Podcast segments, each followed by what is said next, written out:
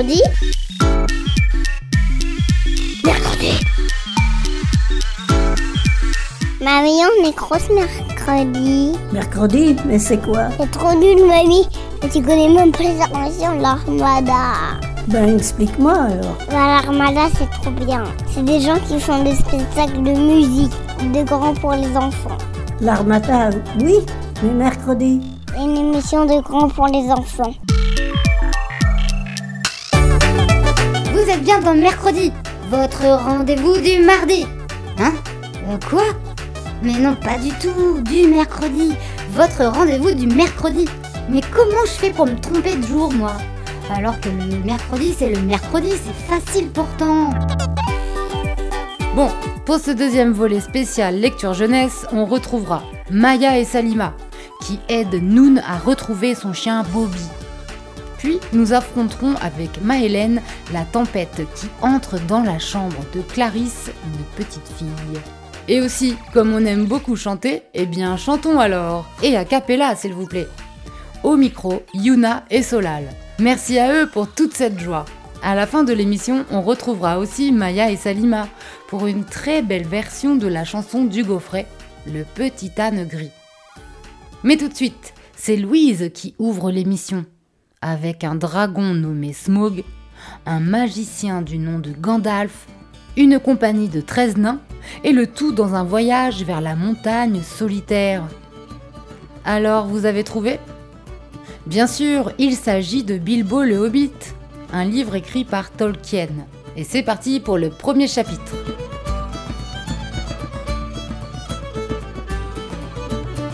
Au fond d'un trou vivait un hobbit. Non pas un trou immonde, sale et humide, rempli de boue, de verre et de moisissures, ni encore un trou sec, dénudé, sablonneux, sans rien pour s'asseoir ni pour se nourrir. C'était un trou de hobbit, d'où un certain confort. Sa porte, peinte en vert, était parfaitement ronde comme un hublot, avec un étincelant bouton de cuir jaune placé exactement au centre. Elle s'ouvrait sur un hall en forme de tube, comme un tunnel. Un tunnel très confortable et sans fumée, avec des murs recouverts de lambris, un sol carrelé et garni de tapis, pourvu de chaises bien astiquées, et de nombreuses patères pour accrocher chapeaux et manteaux. Ce hobbit aimait la visite. Le tunnel s'enfonçait profondément, presque en ligne droite, mais pas tout à fait, dans le flanc de la colline. La colline, comme tout le monde l'appelait à des lieux à la. Et de nombreuses petites portes rondes s'ouvraient de chaque côté, l'une à gauche puis l'autre à droite. Le hobbit ne montait jamais l'escalier. Chambre, salle de bain, cave, garde-manger, penderie, cuisine, salle à manger, tout était au même étage et le long d'un même corridor. Les plus belles pièces se trouvaient tout à gauche, en entrant, car c'étaient les seules à avoir des fenêtres, des fenêtres rondes, dans de belles niches qui donnaient sur son jardin, et sur les prés au-delà, descendant vers la rivière. Ce hobbit était un hobbit fort bien nanti, et il s'appelait Bessac. Les Bessac habitaient les environs de la colline de temps immémorial. Ils étaient vus comme des gens très respectables, non seulement parce que la plupart d'entre eux étaient riches, mais aussi parce qu'ils ne partaient jamais à l'aventure et ne faisaient jamais rien d'inattendu. On savait ce qu'un Bessac dirait de telle ou telle chose sans être obligé de lui poser la question. Cette histoire raconte comment un Bessac se trouva mêlé à une aventure à faire et à dire des choses tout à fait inattendues. Il a peut-être perdu le respect de ses voisins, mais il a gagné. Enfin, vous verrez s'il a gagné quelque chose à la fin du compte. La mère de notre hobbit. Mais qu'est-ce qu'un hobbit Je suppose qu'il faut de nos jours en faire une description, puisqu'ils sont désormais rares et craintifs envers les grandes gens, comme ils nous appellent. Ce sont ou c'étaient des gens de petite stature, environ la moitié de notre taille, plus petits que les nains barbus. Les hobbits, eux, n'ont pas de barbe. Ils n'ont à peu près rien de magique, sauf cette magie de tous les jours qui leur permet de disparaître rapidement et sans bruit quand de gros balourds comme vous et moi arrivent avec fracas, en faisant un bruit d'éléphant qu'ils peuvent entendre à des centaines de pieds.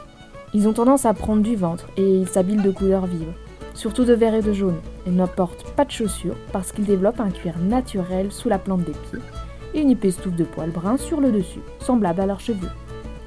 Ils ont de longs doigts foncés et agiles, un visage souriant, un rire franc et chaleureux. Surtout après dîner, qu'ils prennent deux fois par jour quand ils peuvent se le permettre. Maintenant, vous en savez assez pour la suite.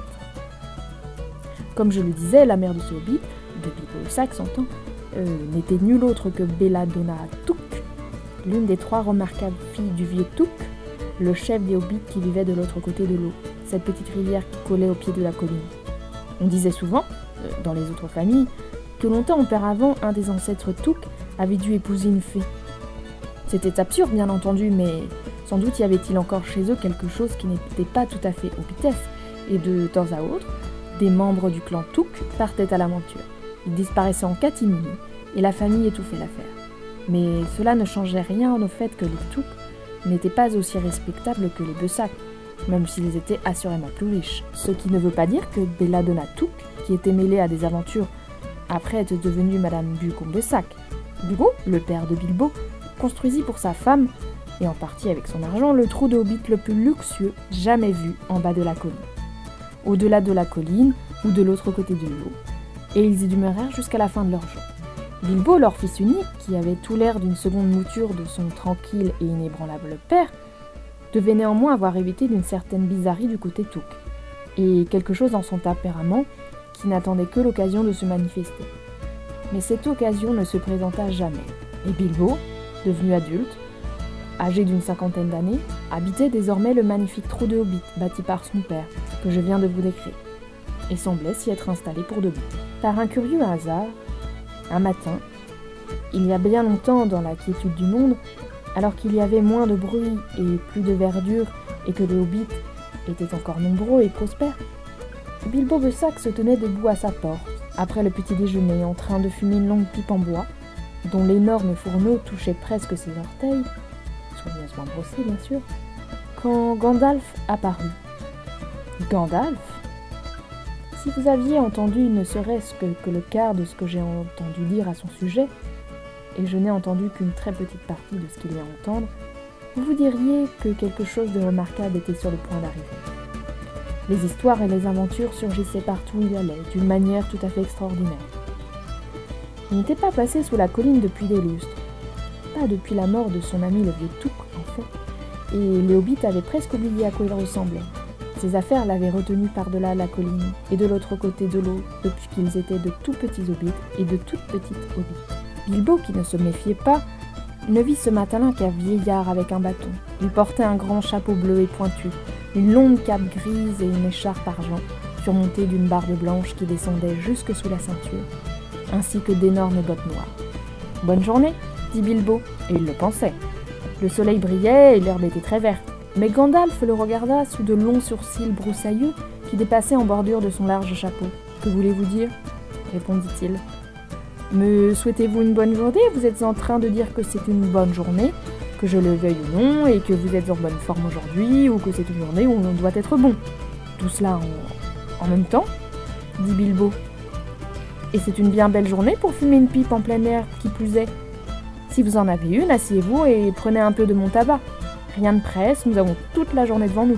Bilbo s'assit donc sur un banc près de sa porte, croisa les jambes et produisit un rond de fumée grise qui monta dans l'air sans se dissiper et alla flotter au-dessus de la colline. Très joli, dit Gandalf, mais je n'ai pas le temps pour les ronds de fumée ce matin. Je cherche quelqu'un qui participerait à une aventure que j'organise en ce moment, et j'ai peine à trouver un volontaire. Pas étonnant dans le voisinage. Nous sommes des gens simples et tranquilles, et les aventures ne nous intéressent pas. Quel tracas, quel inconfort, quelle horreur De quoi vous mettre en retard pour le dîner, je ne vois pas ce qu'elles ont d'attirant, dit notre monsieur Bessac glissant un pouce derrière ses bretelles, et lança un nouveau rond de fumée encore plus grand que l'autre. Puis il sortit son courrier du matin et se mit à lire, faisant mine de ne plus se préoccuper du vieillard. Décidément, celui-ci ne lui plaisait pas trop, et il voulait qu'il disparaisse. Mais le vieillard ne bougeait pas. Appuyé sur son bâton, il se contenta de fixer Bilbo sans rien dire, jusqu'à ce que Bilbo soit tout à fait mal à l'aise, et même un peu fâché. Bonne journée, dit-il enfin. Nous ne voulons pas d'aventure ici, merci bien. Pourriez essayer par-delà de la colline ou de l'autre côté de l'eau. Ce qui voulait dire que la conversation était terminée. Encore ce bonne journée, fit Gandalf. Maintenant, vous dites que vous voulez vous débarrasser de moi et que ce ne sera pas une bonne journée avant que je m'en aille. Pas du tout, pas du tout, cher monsieur. Voyons, je ne pense pas connaître votre nom. Si, si, cher monsieur, et je connais le vôtre, monsieur Bilbo Bessac. Et vous connaissez le mien, même si vous ne vous souvenez plus de celui que je porte. Je suis Gandalf, et Gandalf est mon nom. Jamais je n'aurais cru qu'un beau jour le fils de Belladonna Touk m'enverrait promener comme si je vendais des boutons à sa porte. Gandalf Gandalf Bon sang de bonsoir. Pas le magicien errant qui a offert au vieux Touk une paire de boutons magiques en diamant qui s'attachaient tout seul et ne se défaisaient que sur commande. Pas celui qui, lors des fêtes, racontait des histoires si fantastiques avec des dragons, des gobelins et des géants, des princesses délivrées, des fils de veuves choyés par le sort. Pas l'homme qui faisait des feux d'artifice tout particulièrement excellents. Comme je m'en souviens. Le vieux Touk en organisait toujours à la veille de la mi-été. Splendide, il montait comme des grands lys, des gueules de loup et des de feu, et restait suspendu dans le crépuscule toute la soirée. Vous aurez déjà remarqué que M. Le Sac n'était pas aussi terre à terre qu'il le plaisait à croire, et qu'il aimait beaucoup les fleurs. Ça, par exemple, poursuivit-il. Pas le Gandalf qui poussa tant de garçons et de fillettes sans histoire vers l'inconnu dans de folles aventures, ce pouvait être grimper aux arbres, ou même rendre visite à des elfes, ou partir en mer sur des navires et vers d'autres rivages. Ma foi, la vie était très... Je veux dire, vous avez causé beaucoup de dérangements par ici à une certaine époque. Je vous demande pardon, mais j'ignorais que vous étiez toujours parmi nous. Où voulez-vous que j'aille? Dit le magicien. Tout de même, je suis content de voir que vous ne m'avez pas oublié. Du moins, vous semblez garder un bon souvenir de mes feux d'artifice. C'est un bon début. Et par égard pour votre grand-père Touk et pour cette pauvre Belladonna, je vais vous donner ce que vous m'avez demandé. Pardon, mais je ne vous ai rien demandé. Ah, mais si, et cela fait deux fois. Non, pardon, je vous l'accorde. En effet, je reste jusqu'à vous envoyer dans cette aventure, très amusant pour moi, très beau pour vous et très lucratif aussi à n'en pas douter, si jamais vous en tirez. Désolé, je ne veux pas d'aventure. Merci bien. Pas aujourd'hui et bonne journée. Mais revenez donc prendre le thé quand vous voudrez. Pourquoi pas demain? Revenez demain. Allez, au revoir. Sur ce, le hobbit tourna les talons et s'engouffra derrière sa petite porte ronde et verte qu'il referma aussi vite qu'il ne pouvait sans avoir l'air Après tout, les magiciens sont des magiciens. Avec mercredi, j'écoute tous mes petits-enfants.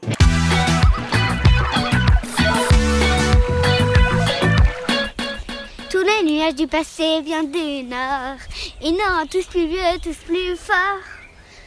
Je sais que l'avenir nous semble vite pour nous. Mais tout le monde sait que nous sommes infinis. Avec mon soleil et tout s'est uni. Pour toute la vie, à les mains, oh les mains, à droite, à gauche. Vous avez bien écouté Avec Solal, mon ami, on va twister. Ouais. On va s'aimer. On va s'aimer. Allez les amis. C'est la fête aujourd'hui au paradis. On ne peut pas changer de vie. Restez unis à la main. Regardez-moi ça. Regardez Solal. Et oh, et oh, ¡Tarán, tarán, tarán! ¡Tarán, tarán, tarán! ¡Coío!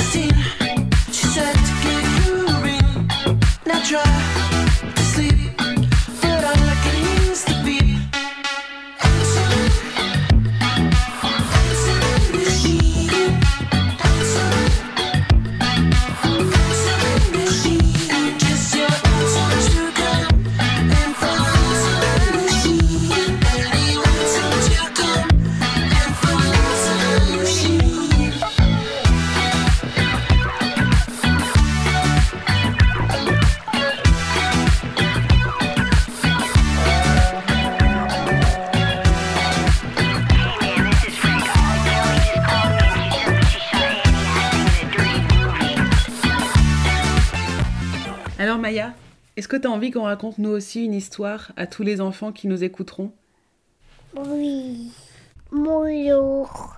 On va vous raconter l'histoire de Noun et Bobby, de Praline Gay-Para et de Lorane Cantric. Et c'est édité chez Didier Jeunesse. Sur la couverture, Maya, qu'est-ce qu'on voit? Oui. Là? Non, là, qu'est-ce qu'on voit ici? Là? Ouais, Oui. on voit un petit chien dans les bras d'un petit garçon, là. dans une ville qui a l'air d'être pas mal abîmée quand même. hein. Oui. On commence l'histoire? Oui. Cool Noun et Bobby. Pour tous les enfants qui un jour ont dû partir et pour tous les enfants qui un jour ont dû rester. Tu vous tournes la page, Maya? Oui. Alors, Noun est le petit dernier de sa famille. Il habite dans la loge du gardien au rez-de-chaussée d'un grand immeuble. Tous les appartements sont vides, un à un les habitants sont partis. Seule la dame du cinquième habite encore ici. Tous les matins, elle sort avec son chien. Tous les matins, Noun les attend dans l'entrée mine de rien. Il a secrètement nommé le chien Bobby. Quand Bobby passe à côté de lui, il ose une petite caresse sur son museau doux et chaud. Il rêve qu'un jour il pourra courir et jouer avec lui. Ce matin-là, quand la dame du cinquième descend, un taxi l'attend. Oh, elle part elle aussi et elle emmène Bobby. Ne t'en va pas, Bobby. Reste avec moi. Là, dans l'image, on voit le petit garçon qui reste sur l'escalier et la dame qui est dans la voiture et qui part, laissant le chien sur le côté. Oh oui. La voiture disparaît au loin. Bobby court derrière la voiture. Noun court derrière Bobby. Bobby, reviens, Bobby Bobby, je suis ton ami Oh là là, J'ai peur. t'as peur? J'ai peur. Ah oui, le petit garçon, il a peur, ouais. Oh oui. Bobby Bobby, où es-tu? Bobby, tu t'es perdu Oh, Oh oui. oh, il est triste. C'est la maman. Je sais pas où elle est sa maman. Derrière un mur blessé, Noun entend remuer, il tend l'oreille. Et si c'était Bobby? Noun grimpe sur un tas de pierres, enjambe les gravats et le voit. Une patte emprisonnée dans un fil barbelé, un oiseau se débat. Noun libère l'oiseau. Ah. Et voici Noun reparti à la recherche de son ami. Soudain, Noun entend couiner. Il s'arrête aux aguets. Bobby, c'est toi? Bobby, tu es là? Oh oui. Ah ouais? Oui. Il passe sous un balcon effondré, glisse sur le gravier et se retrouve dans un appartement ouvert aux quatre vents. Une chatte vient de mettre bas. Maman. Noun construit un abri pour la chatte et ses petits et reprend sa course dans la ville. Bobby Bobby, où es-tu? Bobby Est-ce que tu penses qu'il va finir par le trouver, Bobby? Mm. Ouais Mm. Ouais. Noun s'arrête brusquement d'un escalier tout cabossé. Un grognement sourd lui parvient. C'est peut-être Bobby Bobby, tu es là? Bobby, réponds-moi Noun, prudent, descend. Il arrive dans une pièce immense, tout est renversé sous une couche de poussière blanche. Dans le mur du fond, un grand trou donne sur un jardin verdoyant. Des chiens, des chats et des oiseaux se prélassent tranquilles. Et là, c'est qui Maya? C'est quoi? Ben c'est Bobby. Bobby, tiens. Bobby le chien est là. Bobby, elle a. Bobby est là. Il aboie, frétille de la queue et bondit dans les bras de Noun. Mon Bobby, te voilà Quand je partirai d'ici, je t'emmènerai avec moi. Viens à la maison. J'ai des biscuits pour toi. Un noumaya. Mm. Pour l'instant, Bobby, il est plutôt copain avec Noun. Après, il peut être copain avec toi si tu veux. Voilà. On a fini l'histoire de Noun et Bobby. Alors évidemment, ça vaut le coup d'avoir le livre pour voir les dessins. Mais on espère déjà que ça vous a plu. Au revoir. Et on espère surtout que vous êtes en bonne santé et que bientôt vous gambaderez vous aussi dans la ville à jouer avec des chiens. Allez, salut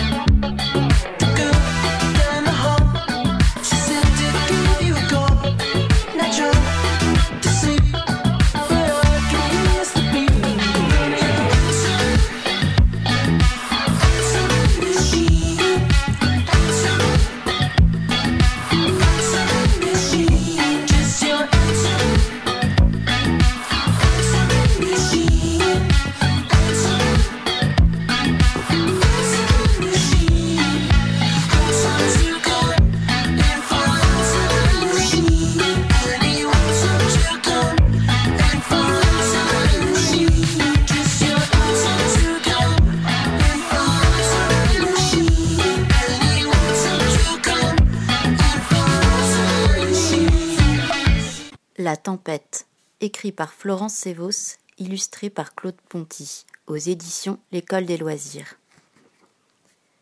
C'est ce soir que la tempête arrive. Mais Clarisse n'a pas du tout peur. Elle a hâte que ça commence. Le vent va souffler très fort, assez pour déraciner les arbres. Devant chez Clarisse, il n'y a pas d'arbres. C'est une grande plaine. Clarisse se demande si le vent va déraciner la maison. Mais elle ne sait pas exactement ce qu'elle préfère. Que la maison s'envole ou qu'elle reste à sa place. Papa et maman viennent embrasser Clarisse. Ils lui disent N'aie pas peur. Je n'ai pas peur, répond Clarisse. Ils laissent la lumière du couloir allumée.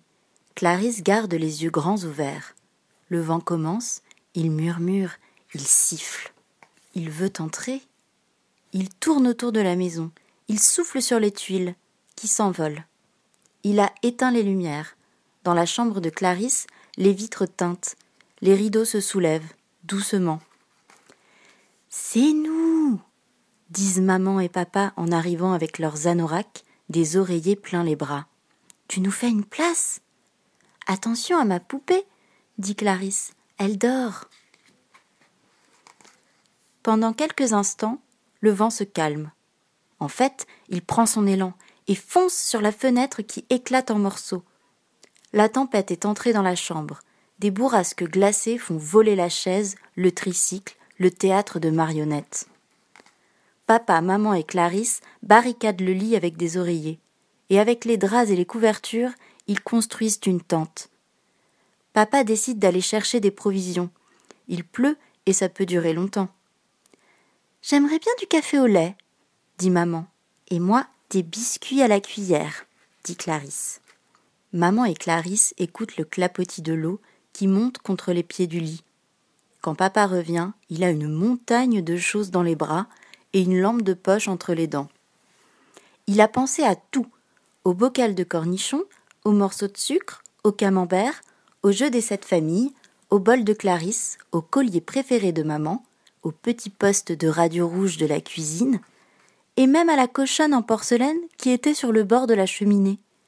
Je n'ai pas eu le courage de la laisser, dit-il. Clarisse serre la petite cochonne contre elle pour la rassurer. Elle lui dit On va faire un grand goûter de nuit tous ensemble.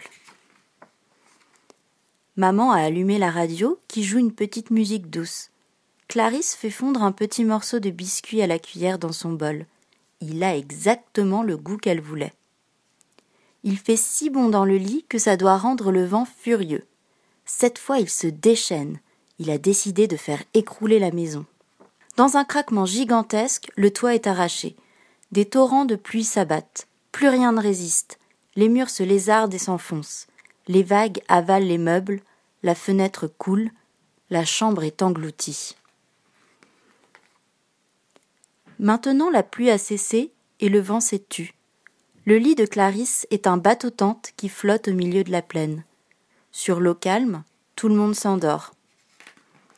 Le matin, il n'y a plus un nuage dans le ciel. Papa a rattrapé les restes de la maison et les a attachés avec une corde. Clarisse a décidé d'apprendre à nager à la petite cochonne. Ensuite, elle pêchera peut-être des huîtres. Papa vérifie que les nœuds tiennent. Il demande Qu'est-ce qu'on fait maintenant? On voyage? dit maman. Mercredi, c'est trop cool. Nan. Tu veux la chanson de l'âne Oui. Alors tous les soirs, ma fille me demande la chanson de l'âne. Alors je vais vous la chanter. Écoutez cette histoire que l'on m'a racontée. Du fond de ma mémoire, je vais vous la chanter. Elle se passe en Provence, au milieu des moutons. Dans le sud de la France, au pays des santons. Dans le sud de la France, au pays des santons. Quand il vint au domaine, il y avait un grand troupeau. Les étables étaient pleines de brebis et d'agneaux, marchant toujours en tête aux premières lueurs. Pour guider sa charrette, il mettait tout son cœur. Pour tirer sa charrette, il mettait tout son cœur. Au temps des transhumances, il s'en allait heureux, remontant la Durance, honnête et courageux. Mais un jour de Marseille, les huissiers sont venus. La ferme était bien vieille, alors on l'a vendue. La ferme était bien vieille, alors on l'a vendue. Il resta au village, tout le monde l'aimait bien, vaillant malgré son âge et malgré son chagrin. Vive image d'évangile, vivant d'humilité, il se rendait utile auprès du cantonnier. Il se rendait utile auprès du cantonnier. Cette vie honorable un soir s'est terminée.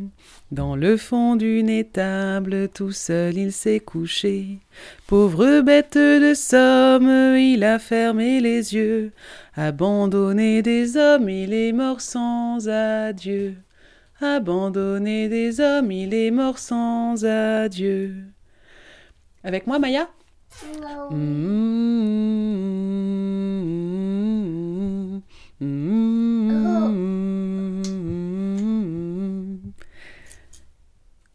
Cette chanson sans gloire vous racontait la vie, vous racontait l'histoire d'un petit âne gris.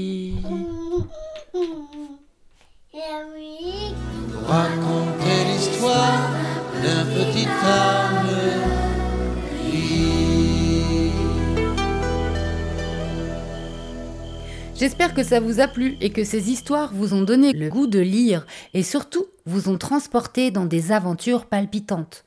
Je vous embrasse et à la semaine prochaine. Mercredi. Mercredi. Mercredi. Mercredi. Mercredi